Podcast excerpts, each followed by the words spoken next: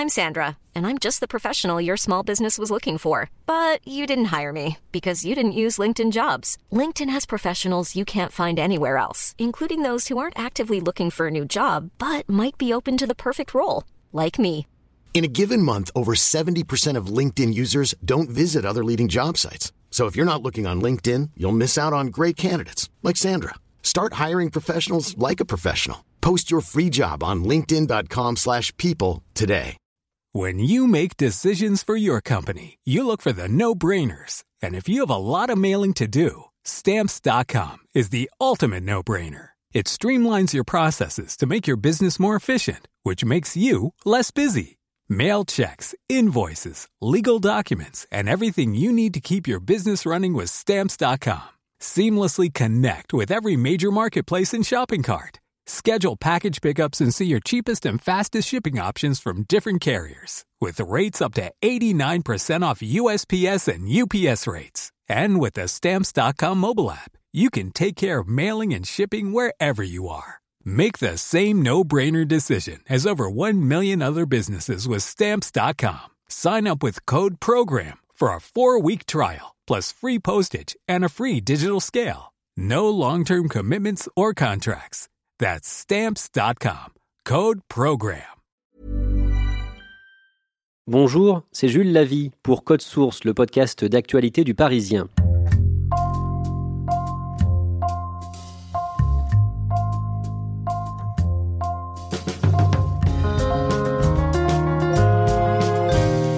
Révélé par Laurent Ruquier, biberonné à Coluche et Pierre Desproges, Jérémy Ferrari, 34 ans, est sur scène à la Mutualité à Paris jusqu'à dimanche, avant une tournée dans toute la France.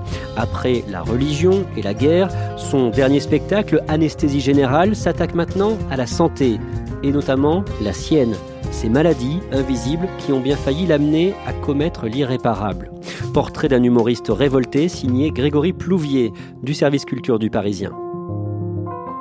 Jérémy Ferrari fait partie des humoristes qui vendent le plus de tickets. Son précédent spectacle a été vu par 280 000 personnes, ce qui le place dans le top 3 des, humoristes les plus populaires en France.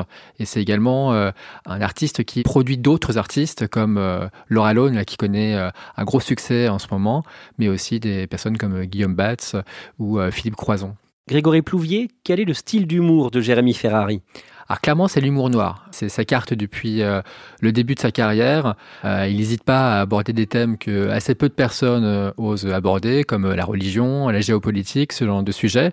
Et il va relativement loin jusqu'à dénoncer des actions un peu frauduleuses ou alors des pratiques peu éthiques de la part, par exemple, d'ONG ou des personnalités, quitte à risquer des poursuites judiciaires. Vous l'avez rencontré à plusieurs reprises pour le Parisien. Il est comment dans la vie? Il est très accessible.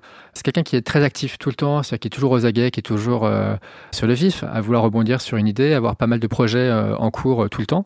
Mais c'est quelqu'un qui est très simple. Vous l'avez rencontré tout récemment, début janvier? Oui, je l'ai rencontré quelques jours après avoir vu son nouveau spectacle, dans lequel il se livre pour la toute première fois en évoquant des choses très personnelles.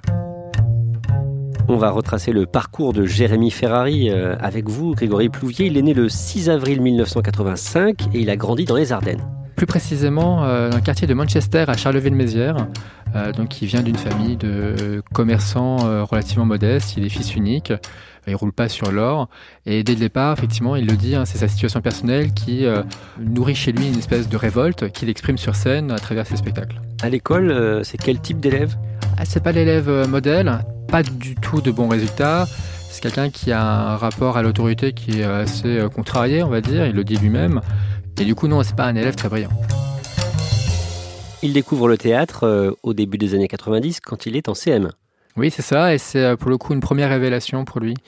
Euh, la deuxième révélation, elle intervient juste après, c'est aux alentours de l'âge de 12 ans, lorsqu'il découvre des humoristes comme Coluche, mais surtout Pierre Desproges. Les communistes ne sont pas des gens comme nous. Ils renversent les monarchies, ils bafouent les libertés et ils mangent les enfants. Certains même ne vont pas à la messe.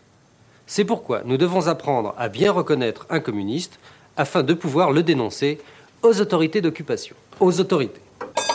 C'est sa première euh, grosse claque. Là, il se dit Ah oui, d'accord, on peut parler de tout, on peut rire de tout, on doit rire de tout. Et il va euh, monter sur scène. Ses premières scènes, il les fait à, l'âge de 16 ans, 16 ans et demi. Ses premiers cachets même, vu qu'il obtient de la part d'un tourneur local possibilité de jouer. Alors c'est assez modeste, dans des maisons de retraite par exemple, mais quelques petits spectacles comme ça devant des gens. Des petites salles où il se rôde un peu, euh, première sensation face au public, c'est comme ça qu'il commence. Jérémy Ferrari arrête ses études au tout début du lycée. Il arrête en seconde, il venait de, redoubler sa troisième. Surtout, c'est euh, le système scolaire qui ne lui convient pas trop. Du coup, il arrête pour euh, sa passion, le théâtre, et éventuellement tenter euh, l'aventure au cours Florent. Il obtient même une dérogation parce que les cours Florent à Paris, il faut avoir 18 ans théoriquement pour se lancer là-bas. Donc il obtient une dérogation pour pouvoir y être aux alentours de 17 ans, 17 ans et demi. Et là, comment ça se passe? L'ambiance avec euh, effectivement des élèves qui sont euh, issus de milieux assez favorisés n'est pas euh, ne correspond pas trop, donc il arrête assez vite. Et après le cours Florent, il reste malgré tout à Paris. Qu'est-ce qu'il fait De quoi il vit? Bah, Il essaye de monter des spectacles, ça marchote, pas trop d'ailleurs, mais surtout il a pas mal de, boulot à côté. Il est groom, il est serveur, il est également prof de sport, parce qu'il a une grosse passion pour les arts martiaux qu'il a transmis son, son père, donc il est ceinture noire de jujitsu par exemple. Il écume les petites salles, ça marche pas très bien. Et il va faire beaucoup de petits boulots, euh, groom donc, vendeur de chemises, manutentionnaire, télévendeur, coursier, agent de sécurité. En 2010, il pense à arrêter le théâtre parce qu'il n'arrive pas à en vivre. C'est ça, et là, il y a, comme souvent dans une carrière, il y a une personnalité qui fait tout basculer, et chez Jérémy Ferrari, cette personnalité s'appelle euh, Laurent Ruquier. Pourquoi? À ce moment-là, en fait, Laurent Ruquier lance une émission qui s'appelle On demande qu'à en rire. Et pour cela, il cherche euh, de jeunes humoristes au profil relativement euh, varié, différent. Et euh, Laurent Ruquier, c'est quelqu'un qui aime bien l'humour noir, l'humour piquant. Il a entendu parler de Jérémy Ferrari. Il aimerait qu'il passe les castings pour cette émission-là. Et du coup, c'est comme ça que Jérémy Ferrari se retrouve devant les caméras de France Télévisions pour cette première à On demande qu'à en rire. Et là, gros succès. Mais écoutez, on a tout essayé. On a fait venir des déménageurs bretons. On a testé en biais, en triangle, en croix. Elle ne passe pas. Non, écoutez, mais je ne suis pas contre vous. Écoutez, vous voyez bien. Je dis, regardez, moi depuis ce matin, je suis aussi gêné que vous. Je ne sais pas où me mettre. Mais le problème, c'est que votre mère non plus, on ne sait pas où la mettre. Hein en fait, cette émission, le principe, c'est des jeunes humoristes qui passent devant un jury et euh, en fonction du score qu'ils obtiennent, ils peuvent rester la semaine suivante et continuer comme ça. Voilà, moi j'ai une petite solution alternative à vous proposer éventuellement de la faire en plusieurs fois. Lui, il fera partie, euh, durant toute l'aventure de qu'à rire, des humoristes qui auront le plus marqué l'émission, avec des personnalités comme euh, Arnaud de Samer ou comme Ahmed Silla. C'est euh, Jérémy Ferrari qui aura eu quasiment le plus de participation dans cette émission-là. Ah ben, moi, je vous le dis tout de suite, si on attend six semaines, autant vous la pliez vous-même, vous la mettez dans un petit tupperware, vous faites ça au micro-ondes à la maison. Hein. merci. Son style, déjà, est le même. C'est-à-dire qu'il est tout dans un créneau autour de l'humour noir. Il euh, lance par exemple une rubrique euh, intitulée euh, Handicap, Handipacap, où il parle effectivement de, des questions de handicap. Donc, il parle aussi de pédophilie, il parle de religion, tout ça en access prime time, donc c'est pas évident. Et malgré tout, ça plaît beaucoup au public, ça plaît beaucoup à Laurent Ruquier. Il reste, ça marche, et là, du coup, son premier spectacle peut être lancé dans de bonnes conditions. Premier spectacle qui s'appelle Alléluia Bordel. Nous sommes en 2013 et ce spectacle a du succès. Oui, alors, il y a une première version qui s'appelait euh, Mes sept péchés capitaux, qu'il rebaptise Alléluia Bordel, au départ dans des salles de 100, 120 places. Et puis le succès aidant de l'émission, il commence à voir euh, les jauges se remplir, 200, 300, 400 places. Au final, ce premier spectacle attirera euh, plus de 220 000 spectateurs dans les salles. Je vais donc pour les plus sensibles d'entre vous, et vous êtes nombreux ce soir, redémarrer immédiatement sur quelque chose de léger. Est-ce qu'il y a des juifs dans la salle? De toute façon, je vais attendre. Hein. Vous savez très bien que vous allez finir par vous faire dénoncer. Ah ben il est gênant ce spectacle de toute manière. Hein. C'est à partir de ce spectacle-là qu'il lance euh, son concept à signature, c'est-à-dire un spectacle égale un thème. Ce premier spectacle est consacré aux religions, puis euh, voilà, pas de jaloux, euh, les catholiques, les musulmans, les juifs, tout le monde dans le même sac. Il surligne un peu les absurdités de chaque livre, que ce soit le Coran, la Bible ou la Torah, et ça marche. Et il travaille beaucoup quand il prépare ses spectacles. Disons qu'il a une démarche euh, qu'on qualifierait presque de journalistique dans le sens où il se documente énormément en amont. Il rencontre euh, des professionnels. Là, en l'occurrence, il se renseigne beaucoup sur les religions, mais dans les spectacles suivants, il pourra voir des professeurs euh, d'université. Et il amasse une somme de documents. D'ailleurs, à la fin de ces spectacles, lui, il s'en va après un premier appel et il salue la salle et il laisse un classeur sur la scène que les gens peuvent consulter à loisir Ce classeur, il contient en fait euh, toute la documentation qui a été faite pour réaliser ces spectacles. Il les met également en ligne. Là, pour son nouveau spectacle, il m'a dit ça faisait plusieurs dizaines de milliers de pages qui sont consultables sur Internet. À votre avis, pourquoi il creuse autant ces sujets? Je pense que c'est quelqu'un qui ne prend rien pour argent comptant. Il y a une petite anecdote qui raconte au Parisien Magazine il y a quelques années, euh, lorsqu'il découvre en fait que la petite souris n'existe pas. Comment il le découvre? C'est en mettant, en fait, il, était un peu intrigué comme tous les enfants euh, par euh, cette pièce qui se retrouve sous l'oreiller et du coup, il place devant sa chambre un soir, il, il a perdu une dent, il place devant sa chambre tout un tas de billes pour vérifier si la petite souris pourra se déplacer avec ça. Et évidemment, ce qui doit arriver arriva. Sa mère, lorsqu'elle rentre dans la chambre de nuit pour mettre une pièce à la place de la dent, bah, patatras, elle tombe. Et du coup, c'est comme ça qu'il découvre que la petite souris n'existe pas. Et en fait, ça résume assez bien le fait que euh, Jérémy Ferrari veille à chaque fois derrière des choses qui nous paraissent évidentes, gratouiller, chercher, enquêter.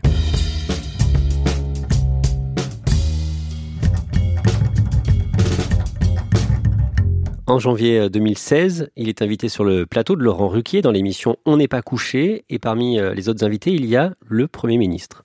C'est une euh, date particulière pour euh, Jérémy Ferrari à plusieurs euh, titres. La première, c'est qu'on est donc en janvier 2016, quelques semaines seulement après les attentats du Bataclan, et le thème de son nouveau spectacle qu'il lance à ce moment-là, c'est justement la guerre, la géopolitique, le conflit Proche-Orient, donc des thèmes qui sont à l'époque et toujours maintenant dans l'actualité brûlante, sensible toute sa promotion euh, tombe un peu à l'eau dans ce contexte-là. La seule émission qui lui tend le micro, c'est celle de Laurent Ruquier, dont on n'est pas couché. Laurent Ruquier, donc son ami, qu'il a lancé quelques années précédemment. Et euh, donc il se retrouve effectivement face au micro devant Manuel Valls. On lui a dit hein, attention, euh, ne rebondis pas trop, ne réagis pas, ce sera pas bon pour ton image. Et lorsque Manuel Valls parle de la manifestation post-Charlie, il monte au créneau et euh, dénonce la présence d'Ali Bongo dans le cortège ce jour-là, en parlant d'un dictateur qui n'avait pas du tout sa place et que ce n'était pas le meilleur moyen de mettre en avant la liberté d'expression en France. Comment vous expliquez qu'Ali Bongo se retrouve en première tête d'un d'une marche pour la liberté d'expression. Ce que je veux dire simplement, c'est qu'on peut après rentrer dans des détails, parce que c'est là où vous allez nous perdre, parce que c'est ce que vous faites en fait. Vous posez une question et vous nous perdez. Moi, je vous réponds simplement. Je répondre à vos Moi, vous l'aviez déjà dit, hein, Alors, c'est Jérémy Ferrand. Je, je vais vous répondre. D'abord, laissons Ali Bongo, parce que dans cette manifestation.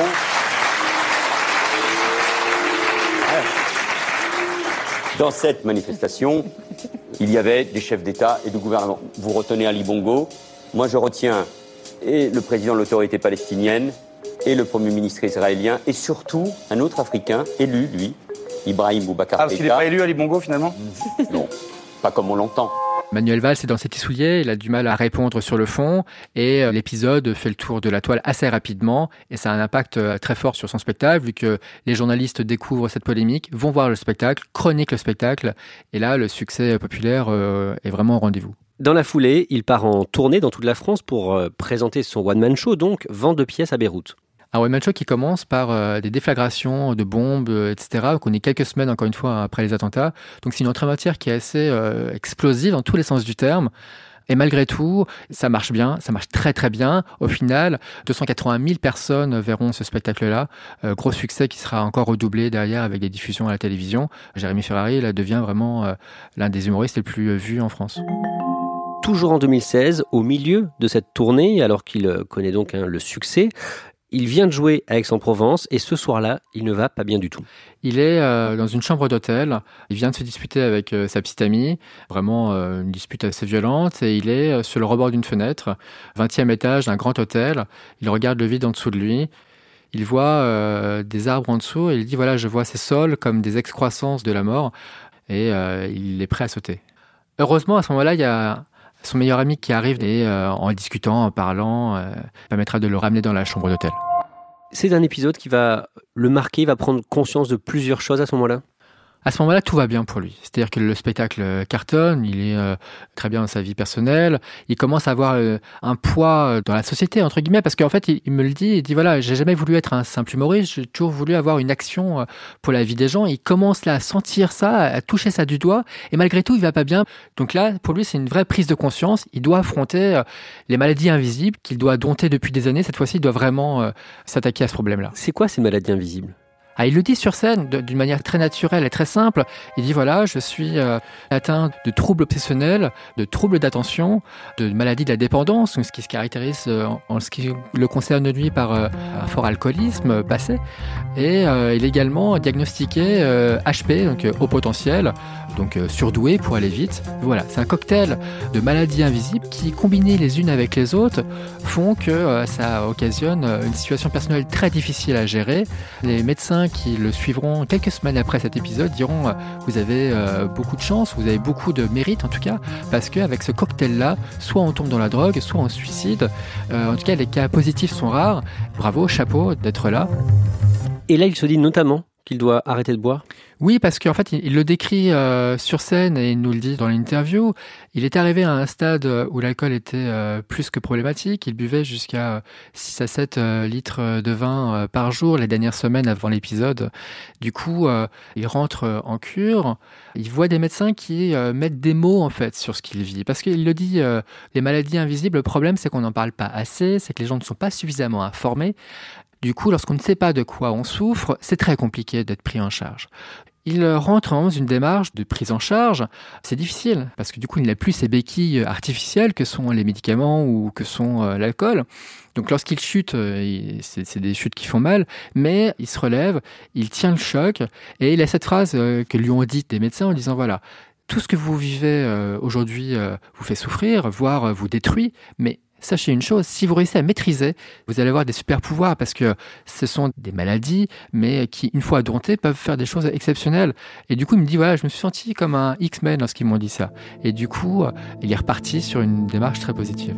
Qu'est-ce qu'il dit de sa fragilité? Il dit qu'il est à la fois très fragile, mais qu'il est également très fort. Aujourd'hui, il se sent suffisamment fort pour pouvoir, un, en parler, et ensuite pour pouvoir donner un message euh, d'espoir aux gens qui peuvent être dans cette situation-là en disant voilà, moi si j'y suis arrivé, tout le monde peut y arriver. Et surtout, il faut en parler parce que c'est que comme ça que euh, on peut avancer et on peut euh, se soigner et on peut évoluer. Il y a une chose qui met en avant, il a vécu des euh, dizaines de réunions d'alcooliques anonymes. C'est en disant comme ça, face à des inconnus, toute la part la plus sombre de soi et recevoir en échange de l'amour et juste de la bienveillance, c'est le plus beau des pansements, c'est ce qu'il dit lui. Du coup, ce spectacle-là, pour lui, c'est un pansement XXL, c'est dire voilà, j'ai ce profil-là, j'ai ces euh, difficultés-là, j'ai à ce point confiance en vous que je vous en parle, et de surcroît, ça va permettre à des euh, dizaines, des centaines, peut-être des milliers de personnes qui souffraient de ces mots-là, de se dire, bah, finalement, c'est pas forcément irrémédiable. Une fois qu'on est pris euh, en charge, on peut euh, ressortir la tête haute. Et ce spectacle-là, derrière l'humour noir, il fait rimer ça avec espoir. De ces maladies, de cette souffrance, il tire un nouveau spectacle qui s'appelle Anesthésie générale. C'est une charge virulente contre euh, les dérives des pratiques de certains laboratoires, les dérives du système euh, de santé euh, français, mais dans lequel il parle également de ses propres failles, sur ses propres maladies qu'il a dû apprendre à dompter. Ça fait des années que je cache des trucs, que j'ai pas voulu raconter des choses, parce que je me disais que ça n'intéressait personne, et puis parce que ça ne concerne pas les gens. Et puis quand je me suis mis à écrire sur la santé, je me suis dit en fait je ne peux pas ne pas parler de ce que j'ai vécu, parce que je pense que ça va aider plein de gens. Il y a eu des périodes dans ma vie qui étaient compliquées. Maintenant, ça fait plusieurs années que je me suis éloigné de, pas mal de choses. Et donc là, je me dis que je, suis capable d'en parler. C'est euh, émouvant de, l'écouter euh, parler de tout ça sur scène? C'est euh, étonnamment drôle, évidemment émouvant. Et lorsqu'on sort du théâtre, il nous faut quelques minutes pour reprendre une conversation un peu normale parce qu'il y a un effet de choc qui est rare en fait dans le monde de l'humour. On se sent à la fois euh, privilégié qu'il ait eu cette euh, confiance euh, de nous confier tout ça et à la fois on voit un peu les choses différemment et c'est un des rares spectacles pour lequel on se met un peu dans la peau de quelqu'un d'autre en, se disant ah oui d'accord moi c'est des problèmes que je n'ai pas mais c'est terriblement impactant de sentir tout ce qu'il a pu vivre au quotidien. Il ne rend pas ça glauque, il rend ça euh, finalement un sujet de conversation presque comme les autres. Et ça, pour le coup, c'est un joli tour de force. Et son spectacle est déjà un succès. Oui, il a déjà vendu 100 000 billets avant même sa toute première date à Paris. C'est euh, des chiffres vraiment impressionnants. Tout est complet donc sur Paris cette année. Beaucoup de dates en province le sont également. Il y a encore quelques zéniths pour lesquels il reste des places. Il sera également euh, en 2021. Il a déjà des dates pour Paris. Il sera de retour aux Folies Bergères. Il devrait euh, dépasser la barre des 300 000 billets sûrement et en tout cas être l'un des spectacles les plus vus en 2020 dans le registre de l'humour.